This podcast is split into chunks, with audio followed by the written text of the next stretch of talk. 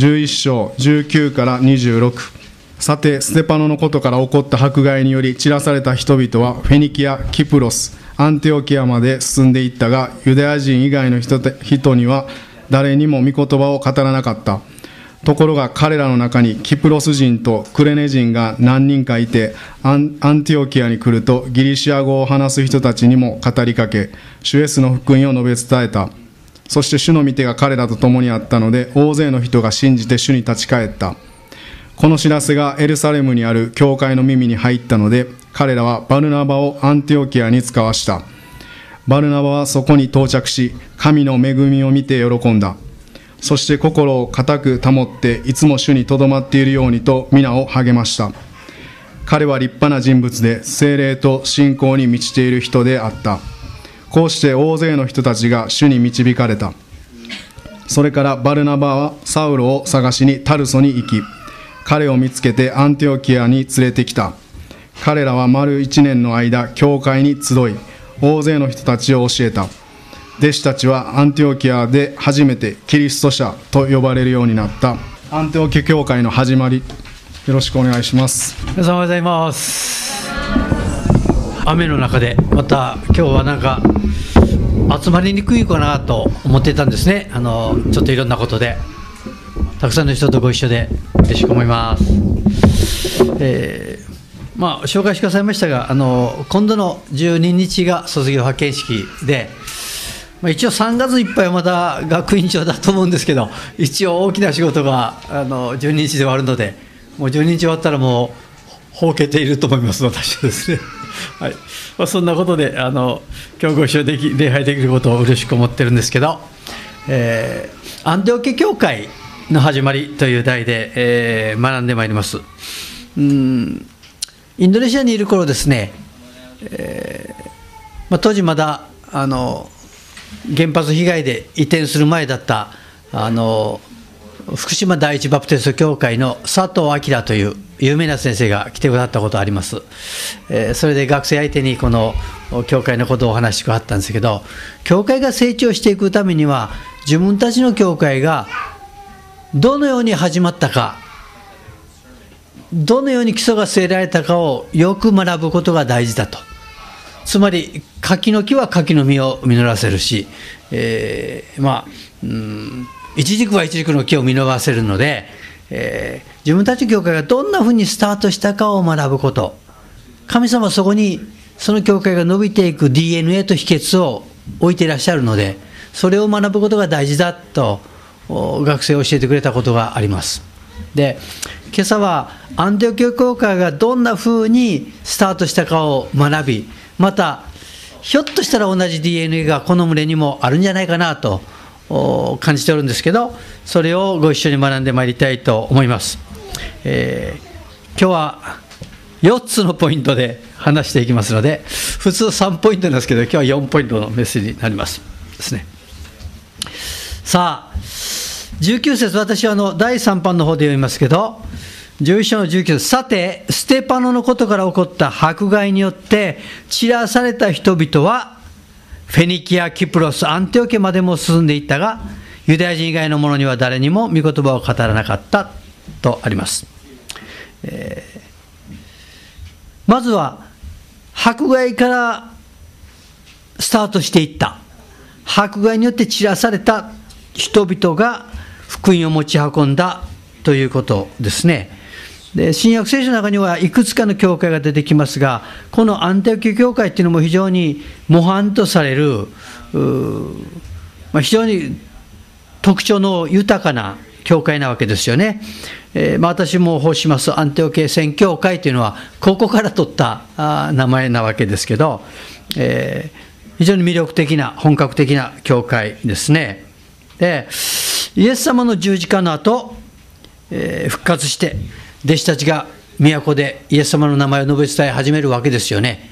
えー、そして、主がよみがえった、主がよみがえったっていうとですね、当局の人たちは、あまあ、体制派の人たちは自分たちが十字架につけて処刑した。罪ありとして処刑した。亡き者にしたはずの男がよみがえった、よみがえったなどと言われたら具合悪いわけですよね。そそんなことを言うな。その名前を述べ伝えるなって言うんですけど、神に従うことと人に従うこととどっちが正しいでしょうかって言って復活に出会った弟子たちは述べ伝え続けるわけですよ。でこれどうしてもひっくり返せないんですよね。述べ伝えるのやめろと言ってもよみがえったんだからしょうがないじゃないかと言い続ける。やめろ。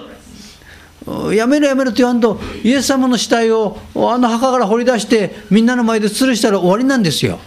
ほら十字架についた跡があるじゃないかあのイエスじゃないかと言えば終わりなんですけど当局者たちは遺体を掲げることできなかった。どうして？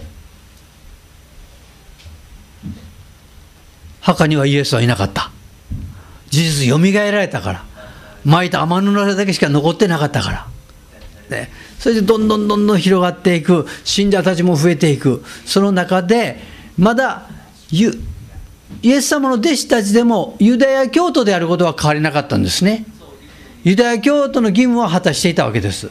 ただイエス様があの先祖たちが予言した救い主だと分かったのでそのことを伝え始めた。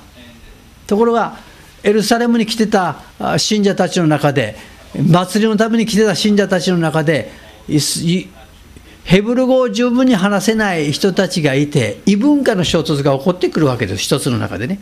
だからそこではあの食物の配給のことで問題が起こったなんか出てくるんですけどどうやらその異文化の人たちの表現が一層この迫害に火を注いだようです。まあそんなこんなでこの迫害されていくんですけど彼らはフェニキア、キプロス、アンテオキアまで進んでいったっていうのはですね、フェニキアっていうのはその地中海沿岸、まあ、エルサレムから見たら西の方に降りていった地中海の方の沿岸部の町々。キプロスっていうのは地中海に浮かぶ島ですね。アンテオキアはもっとその地中海沿岸の北の方の町です。どうやら自分の郷里とか親戚を頼って逃げていったようです。皆さん、日本のあの戦時中の疎開の話をお聞きなさると思います。まあ、私の上の世代ですけど、疎開っていうのは別にいろんなとこ勝手に行ったわけじゃないですよね。自分の親戚がいるとか、知り合いがいるとか、ね、嫁さんの距離とか。と行くわけで、この時もフェニキア、キプロス、アンティオケアまで行ったっていうのは、それぞれ自分のつてをたどって散らされていったと思います。で、行く先々で、御言葉を語っていくんですよね。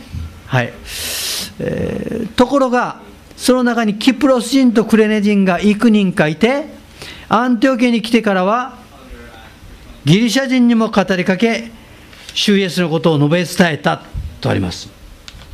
キプロス人、キプロスは地中海の島、クレネ人は北アフリカ、今のリビアの方で、散らされていった人たちの中には、キプロスとかクレネの人がいて、アンテオケに来てからはギリシャ人にも語りかけたとあります。それまでは行った先々のユダヤ人のコミュニティ、ユダヤ人のコミュニティで、えー、伝えていくんですけど、アンテオケというのは大きい、まあ、当時、ローマ世界の中では3番目ぐらいに大きい。まあ、国際的なあいろんな人たちが住んでる町だったそうです。そこに来てからはギリシャ人にも、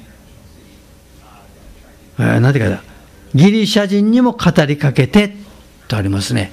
大きい町に来てギリシャ語が豊かに使われている場所で自分たちもクレネン出身キプロス出身でヘブル語があんまり上手じゃなかった。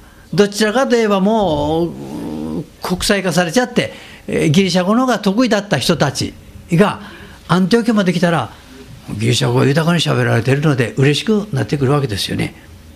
皆さん自分の母国語十分喋れない人が母国語の人に会うと嬉しくなるんですよ。わかりますか？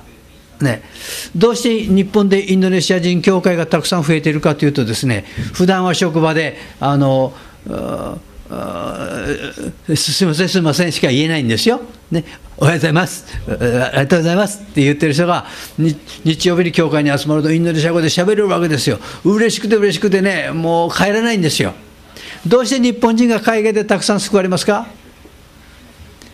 日本語協会があったらそこに行ったら日本語自由にしゃべれるわけですよ。おにぎり食べるんですよ。味噌汁も食べる飲めるんですよ。だからそこでもうとっぷり浸かるわけですよね。ですから、まあ、アンテオ家に来たら、ギリシャ語をしゃべる人たちは嬉しくなって、えー、ギリシャ語をしゃべったんです。ね、そしてそこで述べ伝え始めました。で大事なことはですねこの名もない人たちが散らされた普通の信徒の方々があ福音を述べ伝える鍵になっていったということですね福音が伝播されていくのにはパウロンとかバルナバのような指導者的な立場の方も必要でしたが用いられたのは歴史に名の残らない。無数の人々が用いられました。で神様は福音の広がりにはですね時として教会を揺すぶるんですね。迫害によって散らされた人たちによって福音が違法人世界に広がっていきました。今日も社会のいろんな体制の中で神様を揺すぶることによってリバイバルが前進していきます。ね。中国のリバイバルは何で前進したんですか？中国のリバイバルはキリスト教史上最大規模でずっと続いてるんですね。何がきっかけになりましたか？共産革命です。共産党が支配するまでの中国の教会は非常に弱い教会でした。当時3億4億の人口の中で60万人ぐらいしか信者さんいなかったんですよ。日本は今1億2000万でまあざっとカトリックとか合わせちゃうと100万いるんですよ中国3億も4億もいたあの当時に、70年、80年前には、60万人しかいなかった、クリスチャンが。どうして増えたんですか？共産革命というすごい嵐が吹いたんです。揺すぶったんですね。その時に共産党は、神はいない。キリスト教は禁止。えー、そして文化大革命の時はもっと激しくなって、えー、宣教師は徹底的に追い出される、教会は全部閉鎖されて倉庫になる、役所になる、聖書を没収される。その中で、皆さん人間って不思議ですね。神はいないって言われたら、いるん違うかなと思うんですよ。ね。キリスト教禁止って言われたら、え、キリスト教って魅力あるかなと思うんですよ。皆さん、神様信じましょうって言ったら話人で言うんですけど、神様いないって言われたら、いないはずがないやんかって人間って思うんですよね。共産革命の中で60万人だった中国の信徒が有給の牧師が一人もいない時代になって徹底に弾圧されていく中で信徒牧師たちが信徒伝道者たちが用いられ始めるんですよ。実況伝道者たちが自分で米持ってムラムラ回って伝道するんですよ。どうなったんですか？60万人が100万200万500万1000千万。今、今なんぼって、1億超えたとは言われてますよね。人口13億の中国の中で、1億はいるって言われてるんですよ。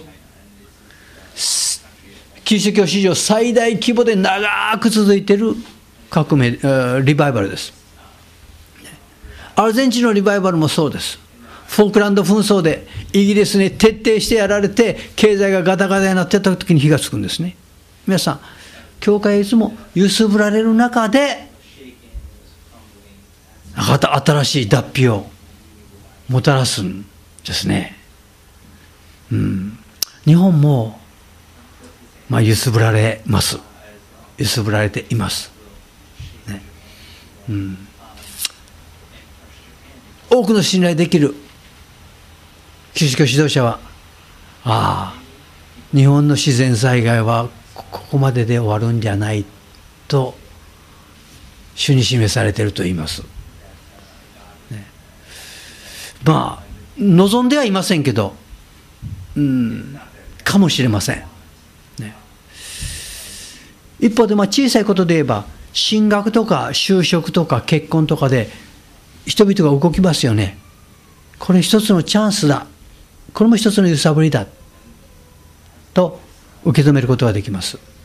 えー、尊敬する千田次郎という牧師は山形県の米沢で長く牧会されています。まあ、どの地方に限らず地方都市で伝道して華々しくやっても頑張ってやっても春になると高校生たちが進学就職で首都圏に行っちゃうんですって。えー、その星バプテストの米沢の教会は毎年春になると10人若者が進学就職で出ていくんだそうです。毎年10人前後は出ていくんです。すごく大学生伝道よくやって頑張って若者伝道やるんですけど10人毎年出られると結構答える。でも1年のうちに盛り返す。また10年10人出ていく。また盛り返す。でもある年二十数名出た。出ていった春があったそうです。その時はさすがにさすがにこう骨身に答えたと言います。ある時彼は考えたそうです。春になると出ていくこの若者たちをですね送別会じゃなくて派遣会にしたそうです。ね。えー、送別会、じゃあさよなら、元気でな、都会のちゃんとした教会につながって、頑張ってクリスチャン生活を送りなさいよじゃなくて、ちょうど自分がかつて働いた宣教師が、かつては東北でやってくれた宣教師が、シカゴからもう一度戻ってくるときに、今度は彼は首都圏伝道をやりたいって言ったそうです。じゃあ、彼を軸に、出て行った学生たち、就職した人たちを軸に、首都圏で教会作ろう。あなたたちがやるんだと言ってですね派遣していったそうです今山形から出た人たちは首都圏に10いくつ教会作ってるんですよ10いくつ？その中には成就した教会もできて宣教師派遣する教会もできました。皆さん結婚就職進学さまざまなことで動く時ですねそれ一つのチャンスになります。何を言いたいか誰が用いられたかです皆さん。名もなき人たち散らされた人たちが用いられた信徒の方々が主体となって前進していくことは非常に聖書的非常に歴史的なことである。でこちらの群れのことも祈り考えておった時ですねこの間も純子先生が KBI でメッセージしてくださったんですけど信徒の方から始まった信徒の祈り会があった交わり会があったそこに先生が派遣されてきてスタートしていったと聞きました。ですからこれからの成長もですね僕先生とか教職の方がリードして何もかもやっていくというよりは信徒の方々の主体性自発性っていうものがねこの教会の DNA だと思います、ね、いろんな数をこんなことしてみたいわこんなことやったらどうかしらというのがこの広がっていく祝福されて用いられていく群れだと信じていますさて2番目のポイントに行きましょうか2番目のポイントですねはい。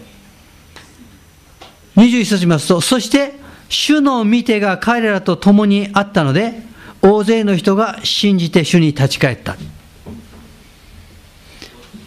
アンテオキに福音が届いたとき、なぜ多くの人が福音を聞いたんでしょうか？なぜ多くの人が信じて主に立ち返ったと書いてあるんでしょうか？なんで多くの人が主に信じて立ち返ったんですか？主の見てが彼らと共にあった。彼らって誰ですか？牧師じゃありません。有名な伝道者が来たんじゃありません。巡回伝道者が来たんじゃありません。彼らって誰ですか？迫害によって散らされた名もなき人たちです。主の見てが共にあったというのはどういうことでしょう、皆さん。どういうことでしょう、主の見てが共にあった。今福音が勢いを持って前進している国地方はほとんどがかつての宣教師受け入れ国ですかつて宣教師たちが導いてくれた国々がずっと福音を広げてあるいは今度宣教師を送り始めています。残念ながらかつて宣教師を送ってくれたキリスト教国というのはですね、えー、右肩下がりです。だんだんだんだんちょっともうもうキリスト教卒業した国になりつつあります。一方でアジア、アフリカ、中南米ではですね順調にというか激しくというかですね教会が前進していますその特徴はそれらの国々ではキリスト教は哲学ではありません人生訓でもありません。あるいは市民生活を安定させるための何かこう保障ではありません。彼らにとってキリストの福音は死を打ち破った神の子の出来事。事件です。ね、おい聞いたか？聞いたか？死人がよみがえったって。そして今も生きてて俺たちの間で技を成してくれるって。という今も生きてる出来事なんですね。あの第一コリントの15章を見るとですねパウロは福音のことを語ってるんですけど福音とはこうだと言った中にですねキリストが聖書を示す通りに私たちの罪のために死なれたことそして聖書を示す通りに3日目によみがえったことという場所がありますよね。あれ面白いですよ。キリストは聖書を示す通り私たちの罪のために死なれたことっていうのは過去形なんです。ギリシャ語ね。死なれた。2000年前死なれた。そして聖書を示す通りに3日目によみがえられたことっていうのはですね完了形現在完了形なんですよ、ね、つまり2000年前死んだけども今も生き返って今も生きているという形で書いてあるんですよ、ね、ですからキリスト教を卒業してしまった国々は2000年前に死んだ男2000年前に死んだ救い主で終わってる。でも福音がどんどんどんどん広がっている国々がですね死んだけど死を打ち破ってよみがえって今も生きて私たちの間で働いてくださるお方。現在形。として信じられているし崇められています。で私は、まあ、KBI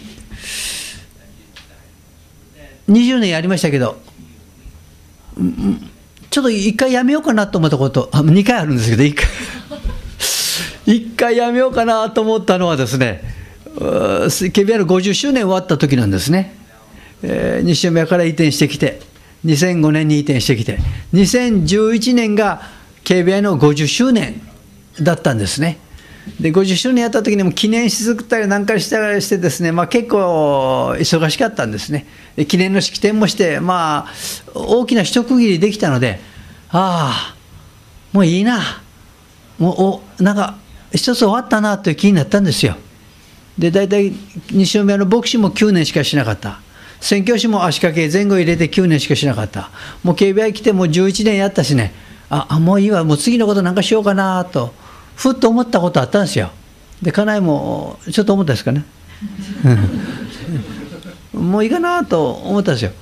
でまあそれもまあでもそんなやめややますとも言えないのでちょっとなんとなくこうアイドリング状態で来たんですけどその時ですね50周年で招いたビクター・ジョンっていう先生がインドで目覚ましい伝道してるっていうことを聞いてじゃあ今度行きますねって約束しちゃったのでその次の年2012年に家内と2人でインドのビクター・ジョンの現場を視察したんですよ。そうするとビクター・ジョンっていう先生は500人のメンバーも取った牧師だったんだけどここのやり方の中でこのヨーロッパスタイルのピアノがあってギター弾いて椅子に座って握手してハッグしてこのスタイルの礼拝にあの村々に広がってるヒンズの村々の人たちが来れるはずがない。大体インドって言葉がいっぱいあるからああ彼らと言葉も違うし。そしてこのライフスタイル違うし。大体こんな握手なんか挨拶なんかしないし。こここんなこんなテイストの音楽なんか彼らには全然異文化だし。ふわっと調べたらうわ北の方にネパールまで広がっている地域にボージプリーという言葉を使う9000万人の人々には福音が届いてない。聖書が一行も訳されてない。誰もイエス様の名前聞いたことない。クリスチャンもいない教会はない。彼は牧師を辞めてヒンズの村に入っていくんですね。2年間何も起こらなかったんだけど祈って祈って祈って祈って主に知恵をいただきながら前進していった時に少しずつ開かれていったという話聞いて彼が辞めてから18年経った時に私たちが行って行ってみたら9000万人の傍受プリの人たちに18もある全ての村にクリスチャンのコミュニティができて教会ができて300万人洗礼を受けてた。という話聞いてうわ僕の後半生はこれをやるために召されてると分かりました。それは信徒の方々が証しして自分の親戚とか自分の知り合いとかに伝道していって自分の村に小さい小さい小さい小さい教会どうもない小さい教会ができていった。これや！と思ったんですね。主の御手が彼らと共にあったので大勢の人々が主に立ち返ったんですよ。主の御手が共にあったということは彼らの祈りと共に主が働かれたということですよ。ビクター・ジョンが太田。オフィスで。今度の日曜日この男の村に連れて行く。この男はな全くの未信者ヒンズー教徒だった。ある時奥さんがどんどんどんどん病気が悪くなっていって30キロ切れた。もうもうもう死を待つばかりになった。水も通らなくなってしまった。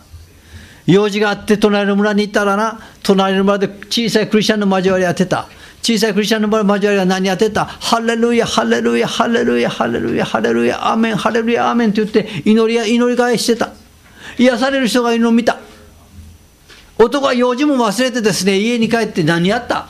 奥さんの前でハレルヤ、アーメン、ハレルヤ、アメン。まだイエスのこと十分知らないのに。ハレルヤ、アメン、ハレルヤ、アメン、ハレルヤ、アメン、ハレルヤ、アメンってやったら、奥さんがどう言うた？水。まあ日本語じゃないけどね、水って言うたんやて。水一滴も取らなかった奥さんが水飲むって言ったんだって。水の後何て言ったんですか？重湯って日本語じゃないけど、重湯って言うたんやで。おかゆみたいな外へ回復したんだって。で、この男が今、チャーチプランター、教会の牧師になってる。今度この男連れて行くって言ったんですよ。行く行く行くって言ったんですよ。ただ僕は、今度の日曜日、家内が後を追っかけて飛行機で飛んでくるんやけど、まあ勝手に来るから、そ、そらあかんとか言って、そらお前今度来、来次回来た時この男とこ連れて行く。お前は奥さん迎えに行けってことになってこの男に会えなかったんだけど、ね、主の見てが彼らと共にあったので、大勢の人が主に立ち返った。皆さん、中国のリバイバルね、60万人から1億になったでしょ。ね、9割の人が、主の癒しとか奇跡を経験しながらクリスチャンになったんだって。9割の人が本人か自分の家族の中の癒しとか、そういう主の宮業の現れを見て信じたんだって。皆さん、こと救いに関わるときですね、神様見て動かしてくださると思います。ね、あるいは信じ始めの人の祈りって結構聞かれるんですよね。皆さん思い出してみませんか？信じ始めの頃こうかな、こうやったら祈りなと思ったことってね、結構あの当時、あの、期間短く聞かれてるんですよ。僕の祈りも。ね。で、今朝、主婦を呼んだらね平田さんご近所のがんのために祈ってほしいって来られたってやるんですよ。皆さんこういう時ね心合わせて教会が祈る。心合わせて祈る。集中して祈る。主が見て伸ばして主が主の見てが共にあったので大勢の人が主に立ち返ってキリストを信じた。もう一度言います。牧師じゃありません。教職者じゃないんですよ。散らされた人たちがまだバルナバが到着する前に散らされた人たちが主の御手が共にあったので大勢の人が立ち返った。ですね。さあ3番目は今度はバルナバが使わされてきます。ですね。ね。主の臨在が散らされた人たちが主の臨在の中で、えー、前進していきます。ね、見てが彼らと共にあった。ね、さあ、そして、この知らせ、大勢の人が主を信じるようになったっていう知らせがエルサレムにある教会、本部教会に届いた。これは100%、えー、ユダヤ色の強いね、ヘーブル語中心の教会ですよ。そのところに、あなんだかアンテオケでたくさんの違法人がクリスチャになってるらしいということで、えー、ちょっと視察しないとどうなっていくか分かんない。ね、わけわからん教会になってんじゃないかってことで、彼らはバルナバをアンテオケに派遣した。なんでバルナバを派遣したんですか？エルサレムにたくさん指導者いたんですよ。リーダーたちがいたんですよ。ヤコブもいたの。ペテロもいたの。ヨハネもいたの。マタイもいたの。なんでバルナバだったんですか？なんでバルナバだったんでしょうね。バルナバはキプロス出身の男ですね。えー、かつて、まあお、お金持ちでした。おおらかな人でした。ね、人々が共同生活しているとき、もう原始共同体みたいなあの持ち物持ち合って、必要なもの分かっちゃってたときにですね、バナバって自分の畑売ったんですね。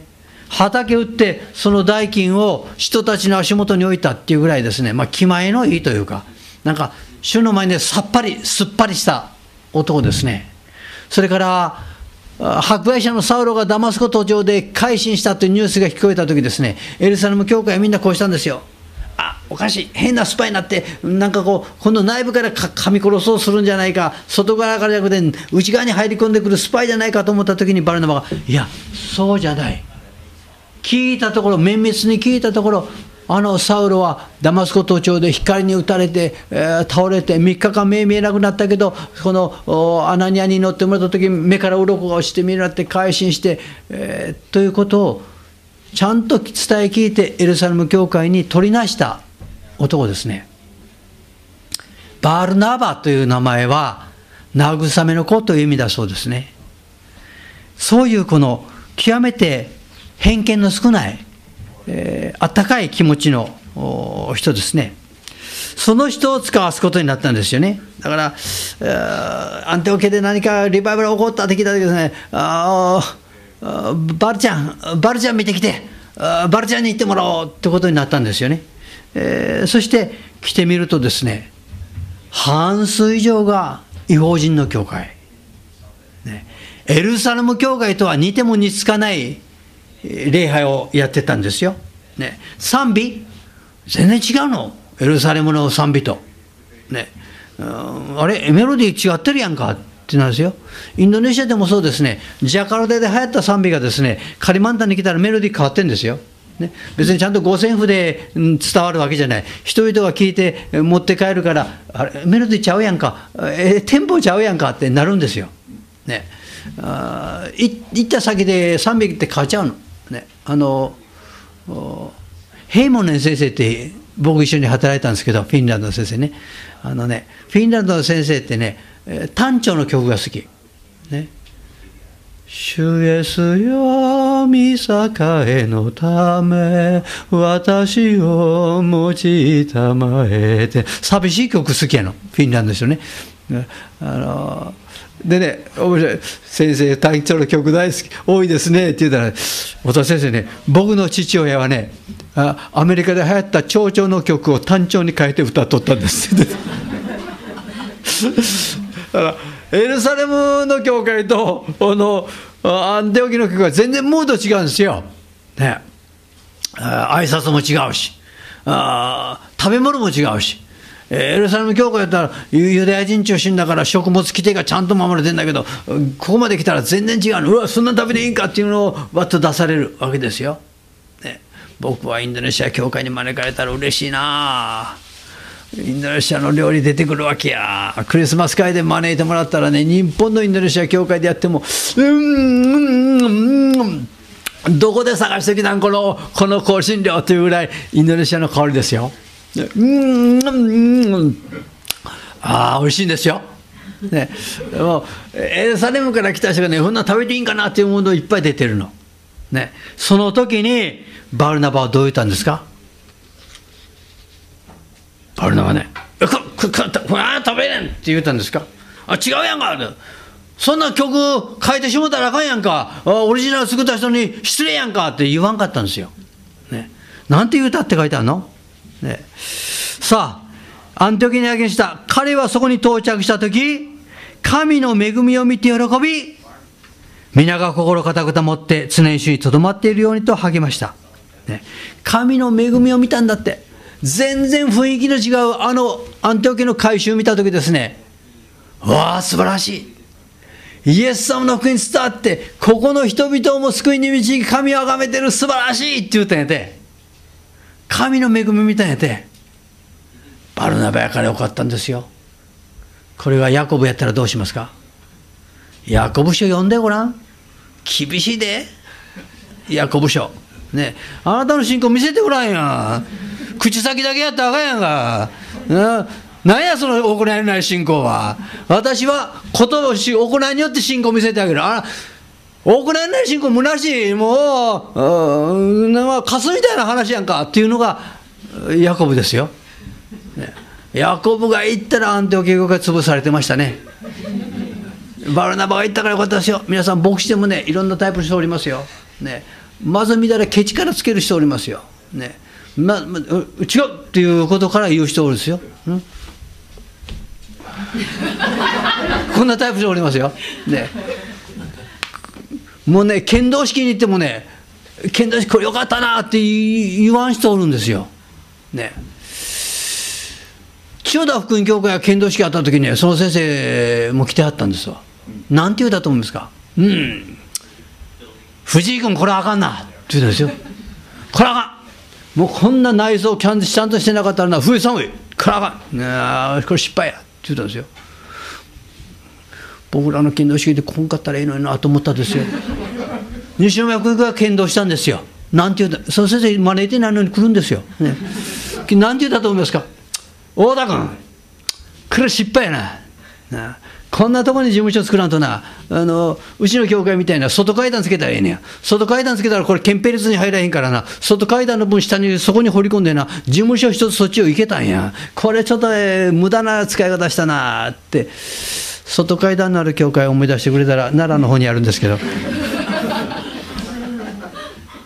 まあ、お帰りになりましたから、上の方にですね、えー、天国行ったら謝ります。ね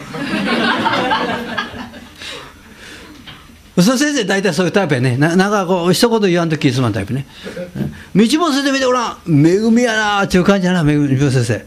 よかったなよかったな道も先生、あったかいですよ。みんな、アーメンって言わないじゃないですか。そうですよ。ね、道も先生、よかったなあのね、道も先生ね、あのー、何でも何でも喋ってあれ道もで今日 KBI のね集会集会実習ね説教演習に来てもらったことあるんや何回か。ね。道もでねええ点ばっかり言うねや。な。よかった。上手や。素晴らしい。最近の人は説教上手やなって褒めるんや。ね。えけど僕な欠点探すの下手やねや。僕なこここうせなあかんでっていうのあんまり余裕へんねやって言うねそういうタイプやね。あのバルナバタイプや道子でね。バルナタイプ。神の恵みを見て喜んだ。よかったよかったよかったってね励ますタイプやと思いますよ。ね。はい。それでねだから名もなき人が用いられた。皆さんそれ名もなき人たちが主の御手が共にあって主が働いてくださるの本当。そしてバルナバという人がそれを励ましたの。恵み見て喜んで、さあ、心固く保って主にとどまっていようなって励ました。最後、最後はね、この人たちは、キリスト者と呼ばれるというところに入っていきます。ね、このバルナバがね、サウロという人物を政治の中に、スポットライトの当たるところに登場させるんです。ね、パウロは改心したらどうなったか、3年間アラビアにおったって書いてますね、ダマスコで伝道したって書いてます、エルサレムに子供戻ってきたら、エルサレム指導者たちに、ちょっとやっぱりバルナバは取り出したんだけど、どうも信用されなかったんですよ、ね、あるいはまたパウロを殺そうという人がいたんですよ、ね、裏切ったな、このユダヤ教裏切ったなって言って、指導者たちから殺されそうになったんですよ、それで、教理のタルソに戻ったって書いてます。教理に戻ってね、タルスってそんな大きな町じゃなかった、大学都市だったけど、勉強することはできたけどね、うんあんまり大きい町じゃなかった。そこでどうしとったかっていうのはね歴史の中に出てこないの、ね、10年ぐらい9年10年そのタルソで活動していることが後で分かります、その間の報告は上がってこないの。で何て書いてあるかな。うん。24から読むと、彼は立派な人物、ね、バルナバは立派な人物で、精霊と信仰に満ちている人であった。こうして大勢の人が主に導かれた。25、バルナバはサウロを探しにタルソへ行き、彼に会ってアンテオ家に連れてきた。たくさんの人が救われてきたんだけど、でも、恵みを見て喜んだけども、バルナバは、この教会の弱点、この教会の弱さを見落としはしなかった。恵まれて喜んでるけど大事なのは御言葉しっかり教えられること。統計だって系統だって御言葉にしっかり立つことはこの教会の課題だと分かりました。それでちゃんとティーチングできる器と思った時ですねバルナバはサウロのことを思い出しました。ああ立法の専門家パリサイ人。聖書に関しては精通しているトップクラス。きちっと教えることができる人。サウルだ。そう言ってタルソに探しに行ったって書いてあるってことはあんまりフットライトの浴びてないスポットライト浴びてない奉仕してたってことです。探さないとわからないところにいたってことです。タルソに探しに行ってサウロあなたは教理で伝道していることはよくわかる。しかし、来てくれ。あん時にあんなに多くの人が今救われているんだけども、きちんと聖書を教える器がいないから、あなたしかないと神様に示されているから来てくれないか。この働きは今育っているリーダーたちになれて来てくれないか。来た。そしたらどうなりましたか？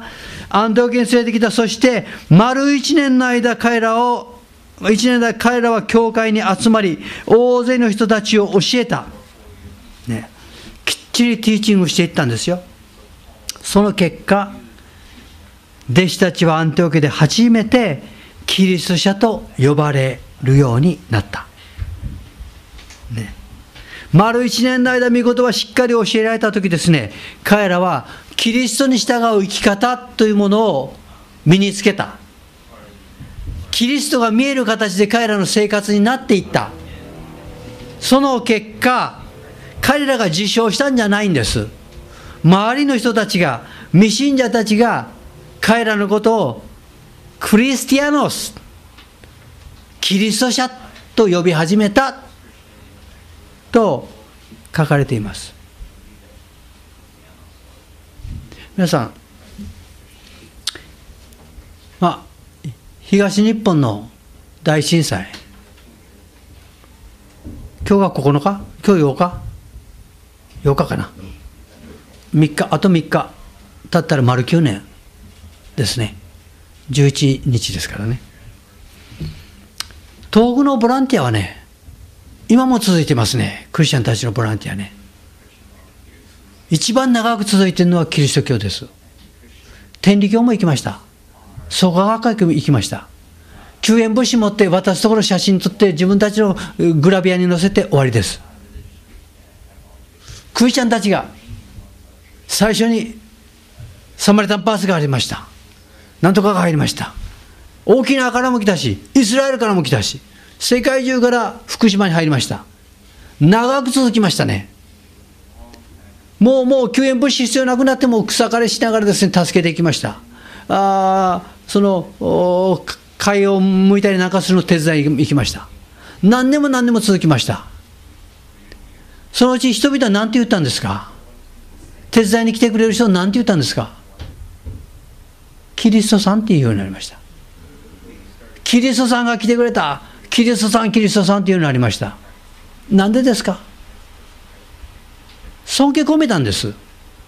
一目置いたんですね。キリストさんだけはずっと続けてきてくれるのは。っていうようになりました。熊本の震災の後もう3年になりますけど熊本震災の後ボランティアやってる連中もキリストさんと呼ばれてるんです。こんなん福島と熊本が言い合わせたわけじゃありません。未信者たちが言い合わせたわけじゃありません。なんでですか？その誠実さ。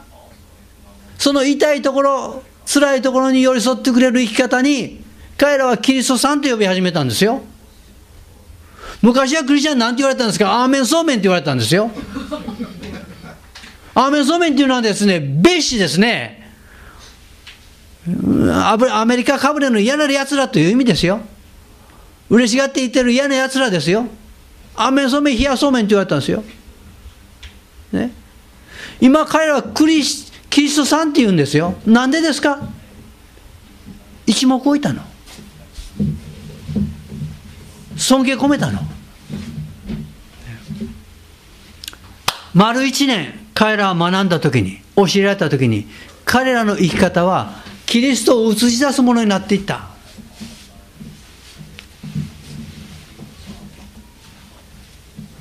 彼らの生き方の中心は、主の恵みです。主の恵みが共にあった。主の見てが共にあった。名もなき名前、歴史に名前残らなかった人々の間にそういうものが流れていた。バルナバのようにパウロのように教えられた御言葉によって波紋が伝わっていった。人々は信者を通してキリストを見るようになっていった。皆さん、それがアンティオケ教会の始まりです。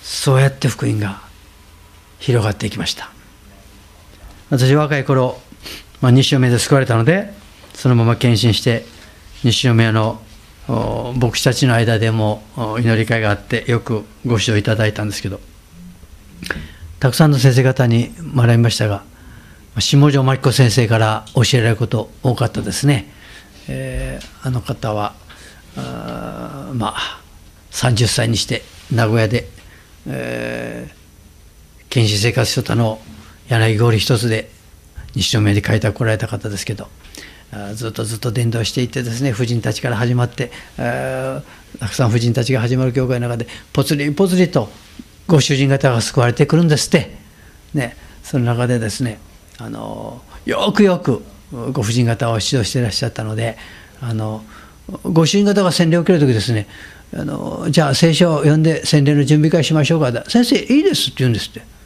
先生いいですって。いやちゃんと勉強してもらった洗礼を受けるの受けてもらうのできませんよって。いやもう先生もう大大体分かってますって大体分かってますってもう最初ついこの間教会に来たばっかりじゃないですか。いや先生ねもうね10年以上も家内見てますから大体分かってます。ってだそうです。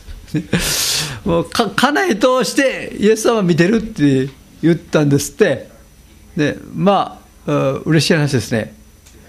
私のね、まあ、義理の娘、まあ、ここに時々何回かお邪魔しました。長男のね、えー、嫁の親もね、えー、おお母さんがオルガンが好きでね教会に行くようになったんですって。オルガンが好きでね今オルガニストしてるんですけど。でご主人がずっと送り迎えしてたんですって。えー、何年も何年も通ってるうちにですね奥さんが少しずつ変わってくるじゃないですか。ね、である時ですねあの「あなた私やっぱりそろそろ洗礼受けたいと思うんだけど」って言ったんですって。で反対されるかな？やめとけ。とか家の宗教は？って言われるかと思ったんですって。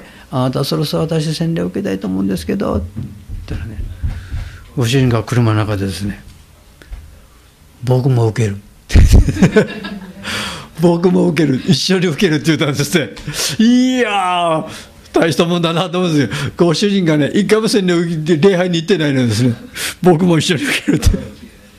言うたんですって。で今も続いて、えー、教会行ってらっしゃいます。で教会の礼拝メッセージの看板書きがご主人が今日もしたことと思います。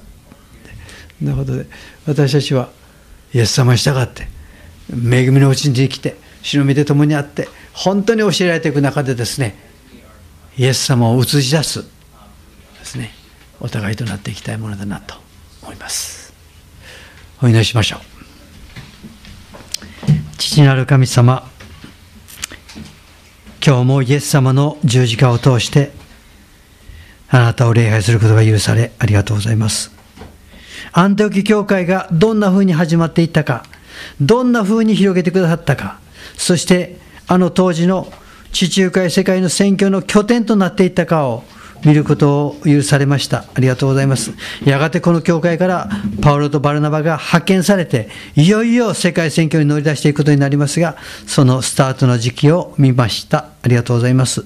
神様どうぞ、この教会の上にも、あなたの恵みは豊かにとどめてくださって、また、お一人一人と死の御手が共にあって、祈るとき、何かなすときに、主の栄光が現れていくことができるように助けてください。ご近所の方々に特別豊かな祝福になるようにお願いをいたします。ハレルヤ感謝します。尊い皆によってお祈りします。アーメン。それぞれお祈りしましょう